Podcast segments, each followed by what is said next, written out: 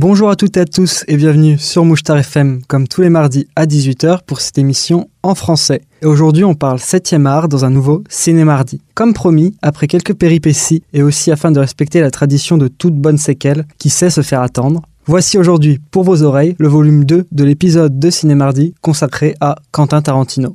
Je vous avais laissé au milieu de notre voyage cinématographique tarantinien lors du précédent épisode. Il est donc maintenant temps de le continuer et l'achever. Mais afin de vous rafraîchir la mémoire et pour celles et ceux qui n'auraient pas écouté le volume 1 de cette émission, voici donc un rapide rappel des faits. Lors de la première émission, je me suis principalement intéressé à la première partie de la filmographie de Tarantino, à travers de rapides analyses de ses quatre premiers films, Reservoir Dogs en 1992, Pulp Fiction 1994, Jackie Brown 1997 et le diptyque Kill Bill 2003-2004. Avec ces analyses se dégageaient certains éléments qui caractérisent le cinéma du metteur en scène américain, parmi lesquels on peut notamment citer sa mise en scène maîtrisée à la perfection et cette capacité à créer des séquences inoubliables et mythiques, son talent de scénariste et dialoguiste, ses personnages ultra charismatiques et cultissimes du 7e art, un goût très prononcé, quasi obsessif pour la citation, l'hommage, qui dans son travail devient presque un art à part entière, et surtout un amour pour la pop culture et le cinéma qu'il ne cesse de magnifier grâce à ses films. Mais ce qui fait la plus grande force de Quentin Tarantino, c'est de réussir à créer à chaque fois des films uniques et magnifiques. Et c'est pourquoi aujourd'hui je vais continuer l'analyse de ses films et de sa carrière en m'attardant principalement sur ses cinq dernières réalisations. Et maintenant que tout est dit et que vous avez commencé à rentrer dans l'univers de Tarantino, je vous laisse avec le générique de cette émission et quelques extraits de ses films afin d'être fin prêt. Alors installez-vous confortablement, ouvrez grand vos oreilles car ce dixième épisode de Cinémardi volume 2 va maintenant commencer.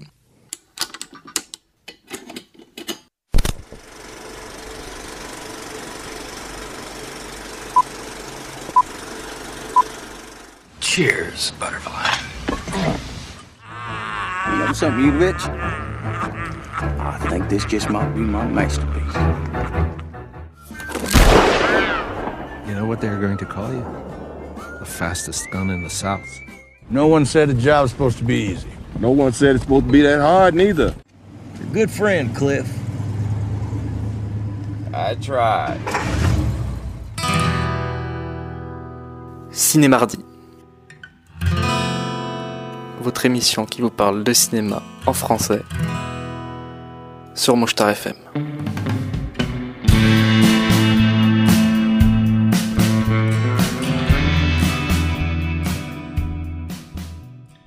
Comme je vous l'ai annoncé, dans ce nouvel épisode, je vais m'intéresser à la deuxième partie de la filmographie de Tarantino, que je n'ai pas encore abordée, à travers de rapides analyses des films et des éléments principaux qui s'en dégagent pour moi, et illustrent ainsi le travail et les volontés artistiques du réalisateur. Mais après tous ces longs bavardages, il est temps de rentrer dans le vif du sujet. Alors accrochez-vous, faites vrombir votre moteur et attachez votre ceinture, car nous démarrons en quatrième vitesse en direction du cinquième long métrage réalisé par Quentin Tarantino, le violent et inquiétant Death Proofs, en français Boulevard de la Mort. Sorti en 2007, soit trois ans après son prédécesseur Kill Bill, ce nouveau film occupe une place particulière dans la carrière de Tarantino. En effet, on peut y observer de nouvelles expérimentations de mise en scène et d'écriture, et aussi une sorte de virage que le réalisateur commence à opérer, mais qui prendra plus d'ampleur par la suite.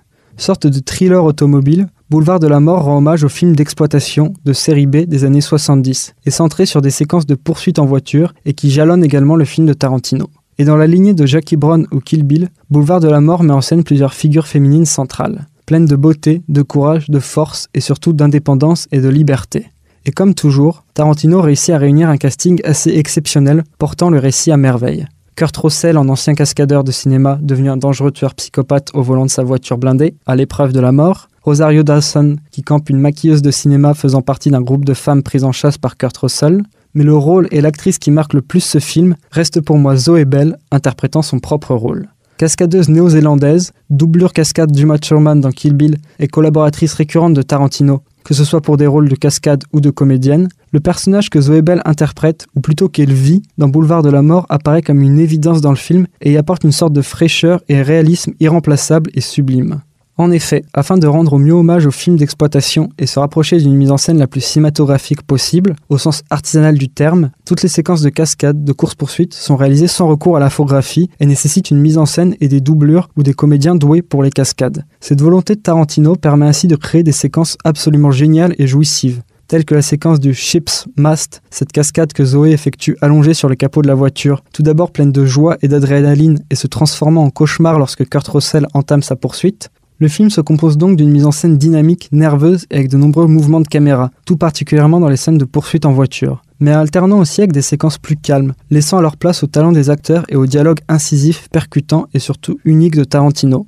La séquence d'introduction du second groupe de filles composé de Zoe, Abernathy, Lee et Kim illustre parfaitement cette idée, avec une discussion dans un café et une caméra tournant autour de la table et captant ainsi successivement les quatre protagonistes et leurs propos. Cette séquence n'est d'ailleurs pas sans rappeler l'introduction d'un certain groupe de gangsters haut en couleur dans un film sorti 15 ans plus tôt. Tarantino se permet donc de citer et rendre hommage à son propre cinéma et de la plus belle des manières en reprenant cette séquence de dialogue masculine et viril de Reservoir Dogs avec des figures féminines mais tout autant charismatiques et sublimes dans Boulevard de la Mort.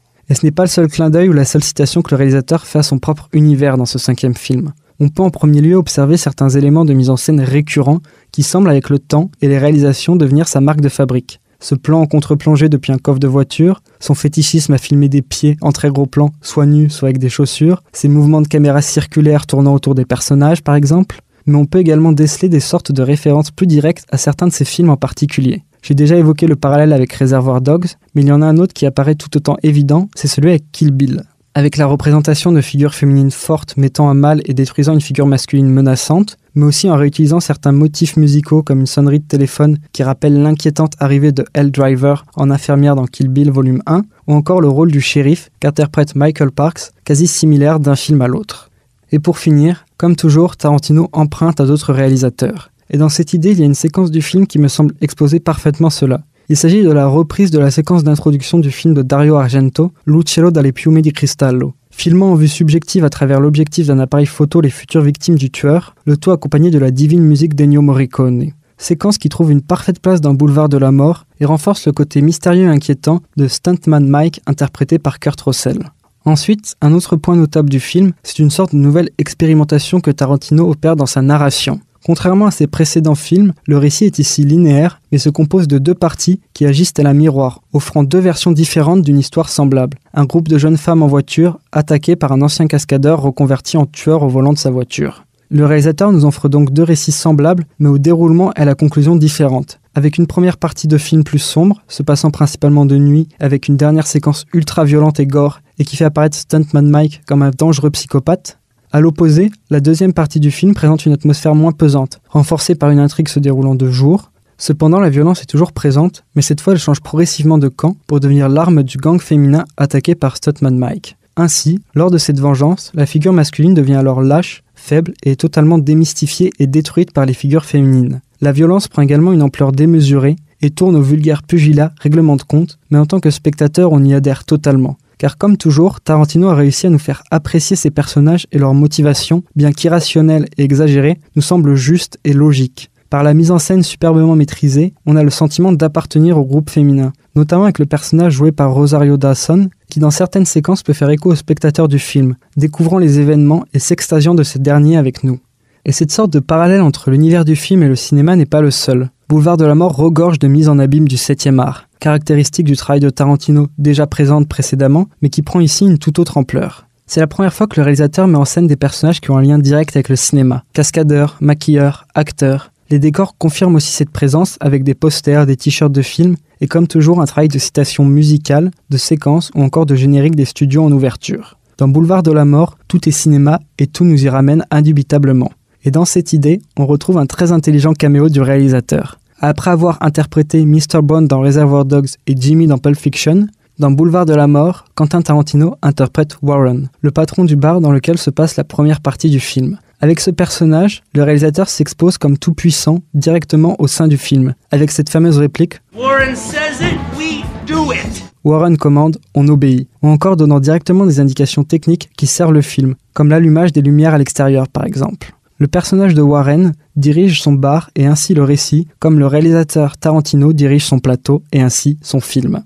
Et enfin, la dimension très cinématographique du film se retrouve à travers des partis pris esthétiques forts et sur le concept même. Tout d'abord, au niveau du traitement graphique de l'œuvre, on observe un travail particulier effectué directement sur le support de captation. Ici, une pellicule 35 mm avec une usure volontaire, des sautes de pellicule, et qui offre et renforce une esthétique rétro tout en s'inscrivant dans le travail de Tarantino autour du support argentique et l'amour qu'il porte à ce dernier. Puis, pour finir sur le concept du film, Boulevard de la Mort fait partie du programme Grindhouse, un diptyque de films thriller épouvante imitant et rendant hommage aux doubles séances des films d'exploitation. Ce diptyque se compose donc du film de Tarantino et de Planète Terreur de Robert Rodriguez, réalisateur, collaborateur et grand ami de Tarantino. Ainsi, que ce soit tant dans le film qu'autour de ce dernier, ce cinquième long métrage du réalisateur américain est un pur produit de cinéma, rendant hommage et s'inspirant de ce dernier pour, comme toujours avec Tarantino, créer quelque chose de nouveau et unique. Cependant, dû à ce concept de double séance non exploité hors des États-Unis, une référence à un genre cinématographique très propre à ce même pays et des partis pris très marqués, Boulevard de la Mort n'a pas connu un très bon accueil public et est sûrement le film du réalisateur le plus méconnu et mal aimé en Europe. Malgré tout, je vous invite vivement à voir ce film et plutôt deux fois qu'une. Personnellement, j'ai beaucoup plus accroché lorsque je l'ai vu une seconde fois et pris meilleure conscience de toutes ses qualités. Boulevard de la Mort reste donc un très bon film, s'inscrivant parfaitement dans la filmographie du réalisateur, mais qui reste sans commune mesure avec le succès que connaissent ses films suivants. Et le succès, le réalisateur américain va le trouver en 2009 avec la sortie de son sixième long métrage, Inglorious Bastards. Projet de longue date qui germait dans l'esprit de Tarantino depuis une dizaine d'années, mais qu'il avait du mal à finaliser jusque-là. Avec ce nouveau film, le réalisateur américain marque une sorte de rupture avec ses précédentes réalisations et prend une nouvelle direction dans la mise en scène de ses scénarios. C'est la première fois qu'il place son récit dans un cadre temporel passé bien précis. Jusqu'alors, ses films se déroulaient dans une époque plutôt contemporaine ou dans un monde proche de celui que nous connaissons. Mais à partir de ce film, la filmographie de Tarantino va plonger dans le passé et prendre place et s'écrire dans des époques au fort contexte historique. Ainsi, Inglorious Bastards est une uchronie se déroulant en France durant la Seconde Guerre mondiale. Comme l'introduit si bien le titre du premier chapitre du film, Once Upon a Time in a Nazi-Occupied France. Mais si un changement s'opère dans le contexte temporel de l'intrigue, on retrouve toujours des éléments narratifs et esthétiques forts qui sont le propre du travail cinématographique de Tarantino. Et aussi, chose qui me plaît énormément dans Inglourious Bastards, à travers différents éléments de mise en scène, j'ai l'impression de voir une synthèse parfaite de ce qui a fait la force des précédents longs métrages du réalisateur, et qui font ainsi de ce nouveau long métrage un film encore plus jouissif et plaisant à regarder.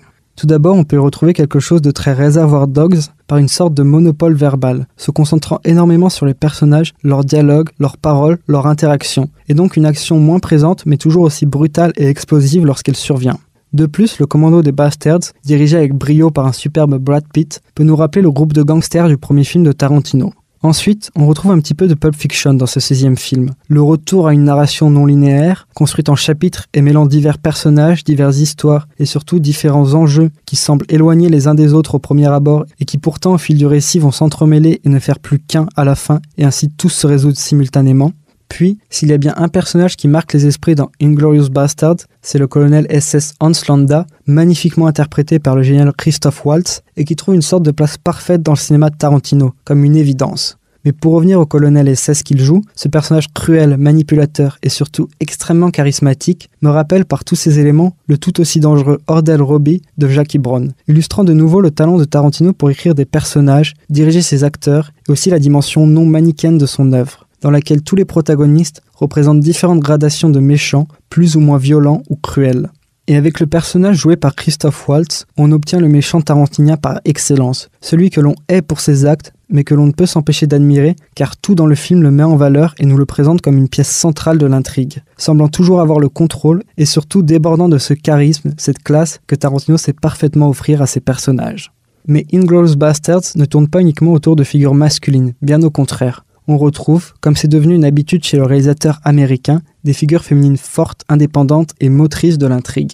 Et parmi celles-ci, l'une des plus marquantes est Shoshana Dreyfus, interprétée par la française Mélanie Laurent, jeune fille juive dont la famille a été massacrée devant ses yeux par Hans Landa. Avec ce personnage, on peut observer un clin d'œil à Kill Bill, une jeune femme blonde cherchant à se venger et n'hésitant pas à employer les plus grands moyens possibles pour y parvenir et faire de cette vengeance quelque chose de brutal et cruel.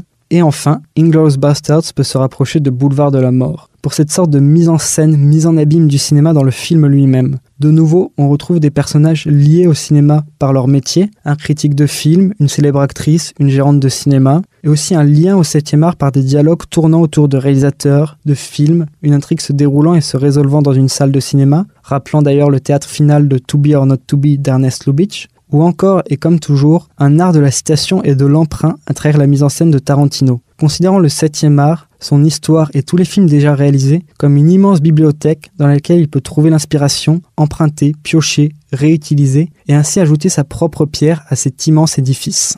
Et de cette manière, dans Inglourious Bastards, le cinéma occupe une place très importante. Il est une part assumée du récit et est l'un des moteurs principaux faisant avancer l'intrigue. Il permet de rassembler tous les personnages pour l'acte final. C'est d'ailleurs la première fois que l'on voit des personnages regarder un film au cinéma dans le cinéma de Quentin Tarantino. Séquence brillante jouant sur la frontière entre le spectateur et le film, rendant cette dernière encore plus floue.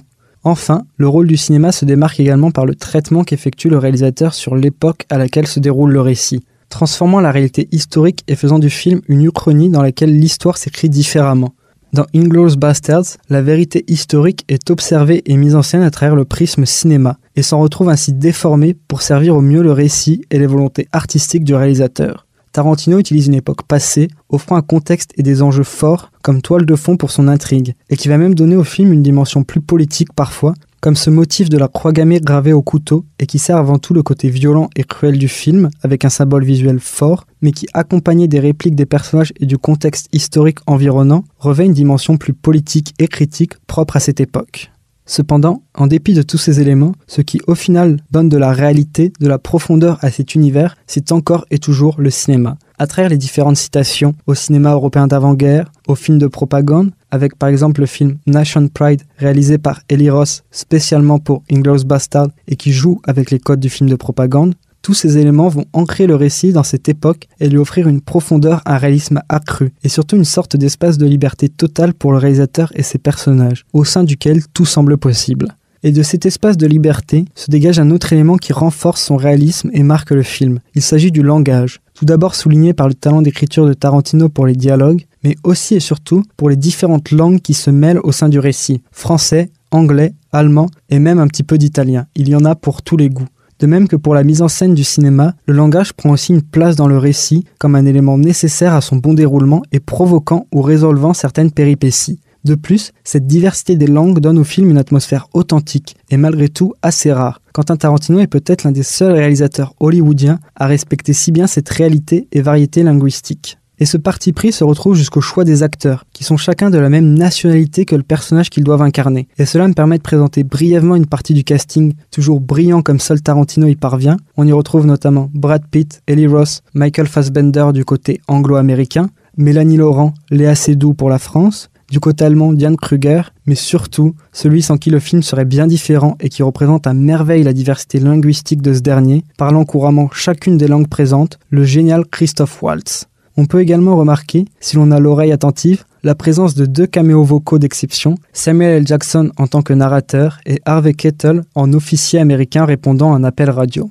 Le langage occupe donc une place centrale dans le récit d'Inglourious Bastards et permet au réalisateur d'expérimenter de nouveaux procédés narratifs et de mise en scène autour de celui-ci telle que cette superbe séquence d'ouverture que Christophe Waltz entame en français avant de passer à l'anglais, apparaissant tout d'abord comme une facilité scénaristique avant de se révéler être une nécessité pour accomplir le plan du colonel SS. Tarantino parvient à faire de cette sorte de contrainte linguistique qu'il s'impose une part du récit, une nécessité qui rend son film plus cohérent et un élément de mise en scène autour duquel le film se construit, démontrant une nouvelle fois sa grande maîtrise du cinéma et des différents éléments, des différentes matières qui le composent. Et enfin, pour terminer sur Inglourious Bastards, on retrouve à travers le film des éléments très tarantiniens et qui donnent au film cette touche si particulière. Une bande originale collant parfaitement au récit, alternant entre du Ennio Morricone ou encore du David Bowie, anachronisme musical mais servant une sublime séquence précédant la violence. Et puisque l'on y vient, on retrouve également cette violence surabondante et excessive et qui joue sur l'esthétique du film, film par ailleurs ponctué de touches d'humour absolument géniales, telles que cette séquence de conversation en italien, du point de vue technique, la caméra de Tarantino fait preuve de toujours plus de mobilité et de cette superbe capacité à traverser, décomposer un lieu, un espace, pour mieux le construire et l'offrir au spectateur. Inglourious Bastards est également le dernier film de Tarantino monté par Sally Menk, qui aura collaboré sur tous ses films, mais qui malheureusement décède en 2010. Et il ne fait aucun doute qu'elle a joué un grand rôle dans la carrière du réalisateur et la construction de son style cinématographique. Et enfin, ce qui ressort le plus, mais est-ce vraiment une surprise, c'est son talent d'écriture, de mise en scène et de direction d'acteur, qui permettent de créer cette flopée de personnages mythiques qui marquent durablement l'histoire du 7e art. Et des personnages cinématographiques mythiques, Quentin Tarantino va continuer d'en créer dans son septième long métrage, l'explosif Django Unchained, qui sort sur les écrans en 2012. plus gros succès commercial du réalisateur américain est salué par la critique ainsi que les récompenses. Nominé pour 5 Oscars, il en remporte 2, le meilleur scénario original et le meilleur acteur dans un second rôle pour Christophe Waltz. Mais Django Unchained reste surtout le premier western que réalise Quentin Tarantino, après avoir rendu de multiples hommages et emprunté de nombreux codes à ce genre dans ses précédentes réalisations. Avec ce film, le réalisateur poursuit son incursion dans le passé, dans l'histoire et la mise en scène cinématographique de ces derniers. Cette fois-ci en plaçant son récit en 1858, deux ans avant le début de la guerre de sécession, et à travers différents États des États-Unis, mais principalement ceux du Sud. Comme pour Inglourious Bastards, on retrouve donc un contexte historique et géographique bien précis et fort de grands enjeux politiques et autour desquels gravite une certaine violence que le réalisateur se fait un plaisir d'exploiter à outrance dans le film. Et cette extrême violence peut trouver sa source ou une sorte d'écho avec d'autres films. Tout d'abord le western italien Django de Sergio Corbucci, considéré comme l'un des westerns les plus violents de l'histoire.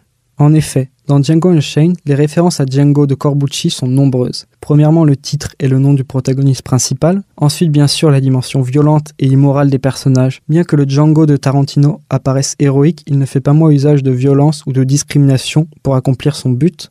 On peut également remarquer la police d'écriture pour les titres qui est reprise du film de Corbucci et le caméo de Franco Nero qui interprète Django dans le film italien et qui joue un esclavagiste dans le film de Tarantino, ce qui crée une séquence de dialogue très classe entre deux générations de Django. Puis, Tarantino cite aussi le western américain Nevada Smith d'Henry Hathaway comme une source d'inspiration pour Django Unchained, notamment pour le côté transmission, enseignement à travers une relation maître-élève. Mais ici, il ne s'agit pas d'un jeune homme qui découvre le monde adulte et toute la cruauté qu'il présente. Non, dans Django Unchained, il s'agit de Django, interprété par Jamie Foxx, un esclave qui trouve la liberté grâce au docteur King Schultz, interprété par Christoph Waltz, un chasseur de primes. Le personnage de Django vit donc un apprentissage différent, car il découvre un monde qu'il connaît déjà, mais sous une autre perspective, celle de la liberté. Et la découverte qui va l'aider à se construire est l'apprentissage des armes de la violence qu'il a déjà expérimenté en tant que victime et qu'il va ici retourner contre les hommes blancs, mais pas seulement afin de se venger et surtout secourir sa femme. Et c'est sur ce thème de la vengeance et cette capacité du personnage à retourner les armes qui lui ont causé du tort contre leur détenteur originel que Django Unchained me rappelle un autre film du réalisateur, le tout aussi sanglant Kill Bill. De la même façon, on a un protagoniste privé d'une partie de sa famille, d'une partie de son bonheur, et qui va tout faire pour le récupérer, ou du moins prendre sa revanche. Mais ce nouveau film de Tarantino va aussi développer plus profondément la relation maître-élève et s'attarder plus sur le présent et le futur de Django, là où dans Kill Bill, le passé de la mariée était nécessaire pour comprendre ses motivations. Avec Django Unchained, les motivations sont données dès la première séquence du film. Lorsque Schultz achète Django et que se révèle son dos marqué par les coups de fouet, tout est dit par cette simple mais forte image. L'esclavage, la violence, la souffrance, l'humiliation. À cela s'ajoutera la quête chevaleresque du héros pour récupérer sa femme trouvant écho dans une légende allemande et qui donnera ainsi plus de profondeur et d'intérêt au personnage. Avec Django Unchained, Quentin Tarantino excelle dans la mise en scène de ses protagonistes, de leur motivation et leur histoire. Et pour continuer à parler des personnages et de leurs relations, le réalisateur s'empare et joue avec les tensions et le contexte de domination-servitude très marqué à cette époque et dans ces États du sud de l'Amérique. Ainsi, certains protagonistes se situent entre ces deux mondes et démontrent soit une grande bienveillance, soit à l'opposé une extrême malveillance. Pour le côté malveillant, le personnage qui représente le mieux cette idée est sans aucun doute Steven, interprété par Samuel L. Jackson, le majordome esclave du tout aussi cruel Calvin Candy, interprété par un superbe Leonardo DiCaprio.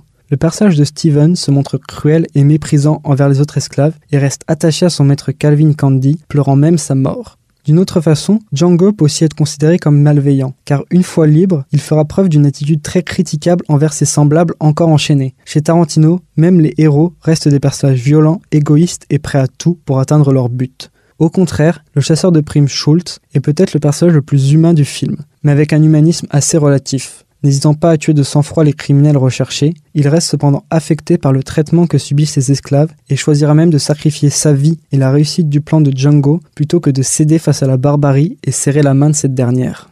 Ainsi, Django Unchained m'apparaît comme un film qui fonctionne en contraste et confronte différentes perspectives. Par ses personnages et son récit, on vient de le voir, mais aussi, plus subtilement, par un esthétisme assez marqué, telle une grande variation d'échelle de plans opposant des très gros plans visage à des plans d'ensemble sublimant les paysages typiques des westerns et avec une dimension très contemplative. On observe aussi certains zooms-dézooms très violents sur certaines séquences qui renforcent cette idée de contraste, de différence de point de vue. ou encore une composition de cadre absolument géniale, mettant en scène de manière récurrente des motifs visuels cloisonnants, s'opposant alors aux volontés émancipatrices des personnages et à leur voyage à travers le pays.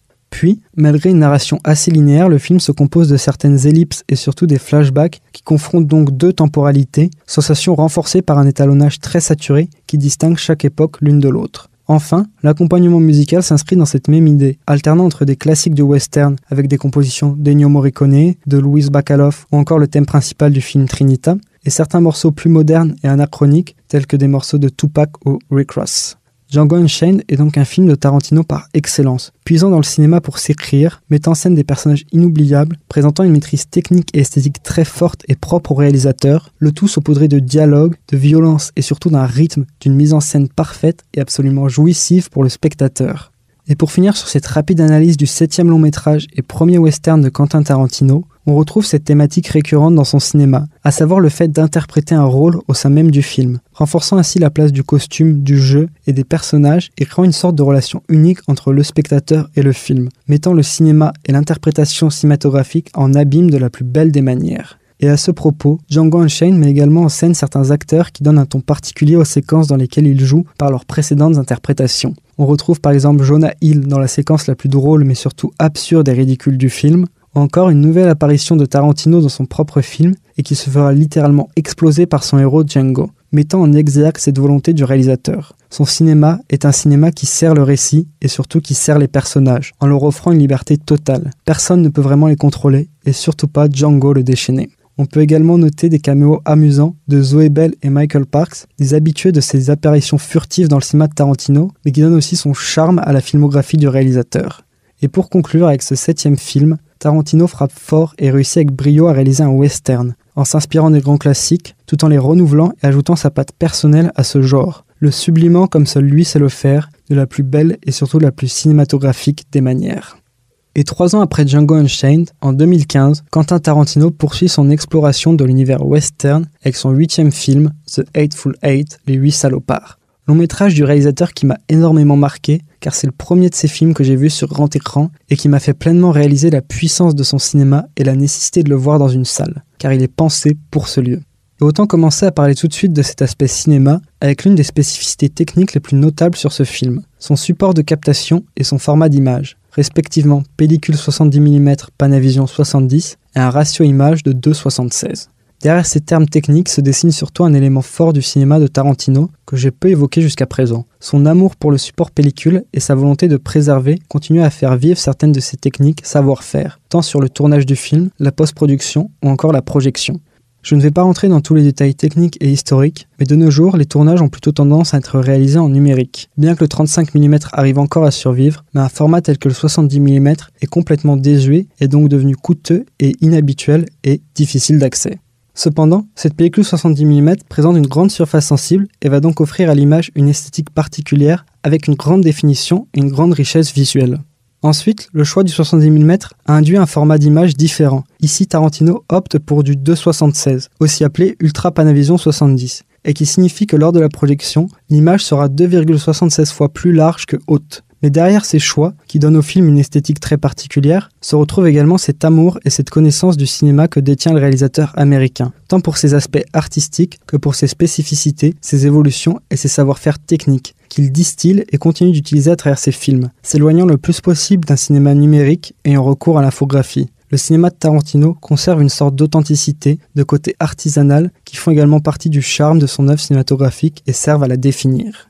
Et après cet aparté, mais qui me semblait importante au vu de la place qu'elle occupe pour le réalisateur, intéressons-nous maintenant plus en détail à nos huit salopards. Je vous ai présenté le film comme un western, mais c'est un western assez atypique. On y retrouve bien certains personnages classiques du genre, la violence qui entoure cet univers, Cependant, sur beaucoup d'autres points, ce film est assez loin des codes classiques du genre. Paysage hivernal, intrigue en huis clos, peu de duels, pas de scènes de chevauchée, pas de scènes de grands paysages. Les Huit Salopards tient aussi beaucoup du thriller film à suspense sur son rythme, son ton et sa narration.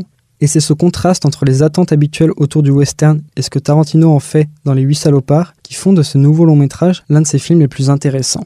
Comme son doux nom l'indique, le récit tourne autour de huit personnages. Mais pour résumer au mieux ce huitième film, autant reprendre les mots du réalisateur lui-même. Qu'est-ce qui se passerait si je tournais un film avec seulement ces derniers personnages? Pas de héros, juste un groupe de méchants, dans une pièce, se racontant tous des histoires qui peuvent être aussi bien vraies que fausses. Enfermons ces gars ensemble dans une pièce avec un blizzard à l'extérieur, donnons-leur des flags et voyons ce qui se passe. Et en effet, comment ne pas parler des huit salopards sans évoquer ses personnages, et donc son casting exceptionnel. Composé en grande partie d'habitués du cinéma de Tarantino, on retrouve notamment Samuel L. Jackson, Tim Roth, Michael Madsen, Kurt Russell, Walton Goggins, Bruce Dern, ces deux derniers jouant d'ailleurs dans Django Unchained, et aussi de nouveau dans le cinéma de Tarantino, Jennifer Jason Lake, la touche féminine de ces huit salopards, et l'acteur mexicain Demian Bichir. Parmi les rares autres personnages du film, on retrouve également Channing Tatum, James Park, un fidèle des petits rôles chez Quentin Tarantino, et encore et toujours la géniale Zoé Bell. De plus, on peut noter un amusant caméo vocal de Tarantino lui-même qui sert de narrateur à un moment du récit. Les Huit Salopards est donc sans aucun doute un film centré sur les personnages, comme toujours dans le cinéma du réalisateur, mais cela se ressent encore plus ici et dans sa construction, sa mise en scène. Il n'est pas sans rappeler le premier film de Tarantino. Comme pour Reservoir Dogs, sorti une vingtaine d'années plus tôt, les huit salopards se déroulent quasiment uniquement en huis clos, autour d'un petit nombre de personnages et autour desquels gravitent l'intrigue et les enjeux du film. Et de nouveau, on a cette mise en abîme de l'interprétation d'un rôle, avec des personnages qui mentent, se cachent pour arriver à leur fin. Parfois afin d'essayer d'obtenir plus de liberté, tel que le Major Warren, interprété par Samuel Jackson avec sa fausse lettre écrite par Abraham Lincoln, mais bien souvent, ces mensonges vont mener indubitablement à la violence, qui comme toujours va être explosive, sanglante et démesurée, mais surtout traitée par Tarantino comme une matière esthétique, une matière cinématographique. Mais si cette violence est si marquante dans les huit salopards, cela peut s'expliquer par une maîtrise parfaite du rythme du récit et de la tension, due bien sûr pour une part à l'intrigue, au montage, qui, nouveau lien avec Reservoir Dogs, présente une narration non linéaire, une narration chapitrée, et qui amène les révélations avec des flashbacks et au fur et à mesure, mais cette tension, cette montée en suspense, est également aidée, et je ne pouvais pas passer à côté, par l'accompagnement musical du film. Après l'avoir repris et cité à de nombreuses occasions dans ses précédents longs métrages, le réalisateur américain réalise un de ses rêves et parvient enfin, pour son huitième film, à collaborer avec le mythique maestro italien Ennio Morricone, qui comme à chaque fois fait mouche et signe une bande originale s'accordant parfaitement avec le ton du film et accompagnant à merveille le rythme et le déroulement de celui-ci. Et cette partition d'Ennio Morricone va me permettre de parler du dernier point d'analyse que je voulais aborder pour les huit salopards. En effet, le maestro italien a repris et s'inspiré de certaines des compositions non utilisées qu'il avait créées pour The Thing de John Carpenter. Et le lien entre le film d'horreur de Carpenter et ce western hivernal de Tarantino est plus qu'évident. Tout d'abord, comme on vient de le voir par l'ambiance musicale, également par les grandes lignes de l'intrigue très similaires d'un film à l'autre, personnage enfermé dans un lieu clos au milieu d'un paysage hivernal en pleine tempête, une menace palpable et qui surgit brusquement de l'intérieur, et enfin la présence de Kurt Russell vient également renforcer cette sorte de filiation entre les films. Mais là où la menace et l'horreur chez Carpenter proviennent d'un monstre, une entité non humaine, Quentin Tarantino propose une lecture beaucoup plus froide, mais que je trouve extrêmement intéressante. En effet, le réalisateur dépeint la nature humaine dans toute sa folie meurtrière et sanglante. Il y a bien un monstre niché à l'intérieur des personnages, mais il s'agit de l'être humain tout simplement et de ses pulsions de violence et de cruauté. Le tout va être renforcé et sublimé par des dialogues superbement écrits et qui accompagnent à merveille la noirceur, les mauvais côtés de chaque personnage, et qui de ce côté s'inscrit dans la grande tradition des westerns italiens ou encore westerns crépusculaires, dans lesquels la morale et l'héroïsme n'existent pas. Et enfin, on ne peut qu'être impressionné par la mise en scène et la construction de cet espace restreint et clos, que ce soit dans les décors qui nous livrent dès le début toutes les réponses sans que l'on en comprenne le sens, mais surtout avec cette caméra, tantôt très proche des personnages, comme pour souligner leur importance et démontrant de la puissance du gros plan, et tantôt très libre, se baladant dans cet espace clos et révélant certains de ses secrets, devenant alors plus libre que les personnages eux-mêmes. Les Huit Salopards m'apparaît donc comme le genre de tournage qui sied le mieux à Quentin Tarantino, car il présente de nombreuses contraintes, la nécessité d'économiser certains moyens impossibles à mettre en place dû au scénario, au décor. Et le réalisateur parvient à jouer, user, transformer ces contraintes et en faire des parts de son film des éléments nécessaires à l'avancée et au déroulé de l'intrigue. Parfaite preuve de son génie pour le cinéma qui ne cesse de s'affiner, se renouveler et surtout d'épater film après film. Et pour finir cette aventure Tarantino, l'an dernier, en 2019, soit 27 ans après Reservoir Dogs et le début de sa carrière en tant que réalisateur, son neuvième film et pour l'instant dernier sort sur les écrans, Once Upon a Time in Hollywood. Récit uchronique tournant autour de la carrière déclinante de l'acteur fictif Rick Dalton, interprété par Leonardo DiCaprio, accompagné par son grand ami et sa doublure cascade Cliff Booth, interprété par Brad Pitt, dans le Los Angeles de 1969, et c'est Hollywood en pleine mutation de par son titre, qui reprend l'une des plus grandes trilogies de l'histoire du cinéma, réalisée par l'un de ses plus grands réalisateurs, on le devine aisément, ce nouveau film de Tarantino va parler de cinéma énormément et passionnément. Dans Once Upon a Time in Hollywood, le cinéma est partout. Beaucoup évoqué à travers les grandes stars de cette époque, les grands films mis en scène, par exemple Steve McQueen, Polanski, Sharon Tate, Bruce Lee, pour ne citer que, mais aussi et surtout en suivant des personnages plus marginaux, qui ont du mal à rester accrochés à ce système et ainsi présenter une vision différente de cet Eldorado hollywoodien, une autre perspective. Avec le personnage de Rick et sa carrière sur le déclin malgré un succès passé, on peut mettre en parallèle une sorte de déclin d'un Hollywood classique, qui s'essouffle, perd son âme artistique au profit d'une quête de rentabilité et a besoin de renouveau. Renouveau et renaissance artistique que Rick, également Hollywood, trouveront en Italie, principalement avec les western spaghetti naissant dans ces années-là. Sorte d'ode à ce genre et ces réalisateurs que Tarantino admire et qu'il effectue ici, et qui permet aussi d'affirmer et rappeler leur rôle prépondérant dans l'histoire du cinéma et le début de ce nouvel Hollywood qui s'est bâti à cette époque. Et en complément du personnage de Rick, le personnage de Cliff offre quant à lui une sorte de chronique de la vie dans ce Los Angeles de la fin des années 60 par ses nombreuses traversées de la ville en voiture, avec cette radio qui l'accompagne et qui joue le rôle de sorte de narrateur interne et de jukebox musical donnant cohérence et réalisme à l'environnement. Et comme toujours, les personnages construisent et crédibilisent le tout, comme par exemple les communautés hippies dans la terrible Manson Family, les équipes techniques des tournages et bien d'autres encore. Cliff fait le lien entre ce monde cinématographique et ce monde réel qui l'entoure, mais qui au final se révèle tout autant cinématographique sous la caméra de Tarantino. De plus, ce choix de Los Angeles apparaît comme une évidence, berceau du cinéma américain, mais également berceau du cinéma pour Quentin Tarantino. Il y a grandi, y a cultivé sa passion pour le 7e art, y a trouvé son inspiration. Se dessine donc une sorte de double hommage à cette ville. En parlant d'hommage, l'un des éléments qui m'a le plus touché dans ce neuvième film, c'est la grande importance donnée aux acteurs et à leur interprétation. Ce qui n'est pas une nouveauté chez Tarantino, mais qui trouve ici une sorte d'apogée sublime et grandiose, notamment à travers deux séquences. La première, lorsque Sharon Tate, interprétée par Margot Robbie, se rend dans une salle de cinéma pour se découvrir sur grand écran dans une séquence très intime et touchante. Mais surtout, la séquence du film qui a marqué et qui est peut-être l'une de mes séquences préférées du cinéma de Tarantino, le monologue terrifiant et grandiose de Rick Dalton en grand méchant pour un tournage de western, et qui vient confirmer son talent de comédien dans la diégèse du film, mais aussi le talent de comédien de DiCaprio pour nous, spectateurs, le tout renforcé par cette courte mais puissante phrase de la jeune Trudy Fraser, interprétée par Julia Butters. That was the best acting I've ever seen in my whole life. C'est la plus belle interprétation que j'ai vue de ma vie. Et c'est là un autre tour de force du film et du réalisateur. Parvenir à jongler entre une sorte de démesure dans le récit, les décors, la violence quand elle surgit, les moyens techniques mis en place, et dans le même temps une dimension très intime, très proche des personnages et qui nous fait apprécier ces derniers comme jamais.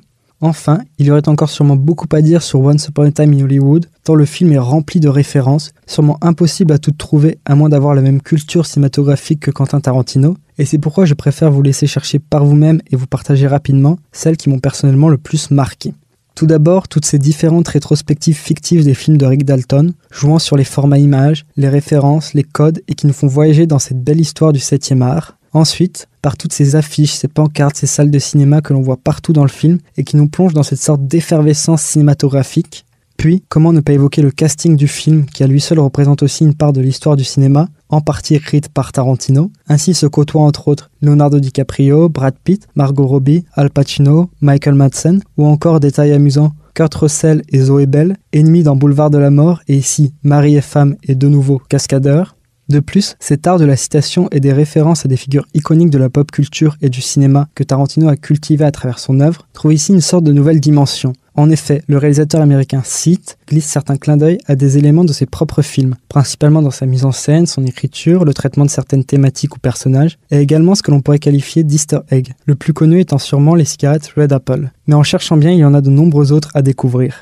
Et enfin, afin de conclure cette rapide analyse, cet épisode et ce diptyque sur Tarantino de la meilleure des manières, il me semble que parler des génériques dans ces films est une évidence. Sorte d'hommage et citation graphiques par leur police d'écriture, leur typographie, leur couleur, les génériques de Tarantino sont à voir. Ils renvoient encore et toujours au cinéma. Ils permettent aussi de pleinement prendre conscience de toutes les collaborations qui parcourent son œuvre cinématographique et qui l'ont aidé à bâtir cette dernière collaboration artistique avec les acteurs que j'ai déjà évoqué à de nombreuses reprises, mais aussi collaboration technique avec des monteurs, cascadeurs, directeurs de la photo et bien d'autres encore que l'on retrouve de film en film. Et pour clôturer cela de manière parfaite, il y a ce générique de fin de ce neuvième film de Tarantino et ce titre, Once Upon a Time in Hollywood, qui apparaît seulement à la fin du film, comme pour nous rappeler que cette histoire du 7e art continue de s'écrire aujourd'hui encore et que Monsieur Quentin Tarantino y occupe désormais une place plus qu'importante.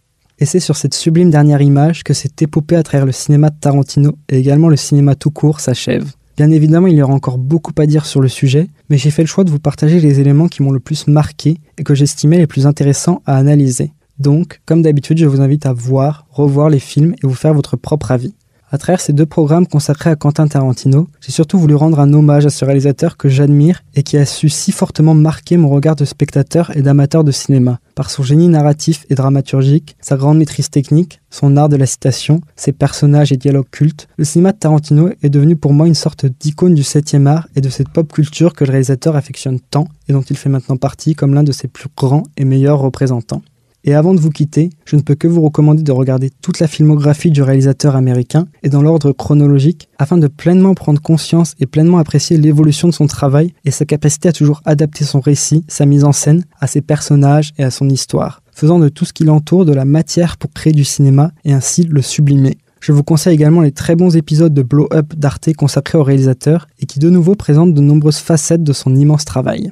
J'espère donc que ce programme vous aura plu et intéressé, et je vous donne rendez-vous dans le prochain épisode de Ciné Mardi. Alors, au revoir et à bientôt sur Mouchtar FM, sur les ondes au 89.6, mais aussi sur les internets, sur notre Facebook pour connaître et avoir toutes les infos des futures émissions, et également en podcast si vous n'en avez pas eu assez. Bon film à tous, et comme le dit si bien Quentin Tarantino, vive le cinéma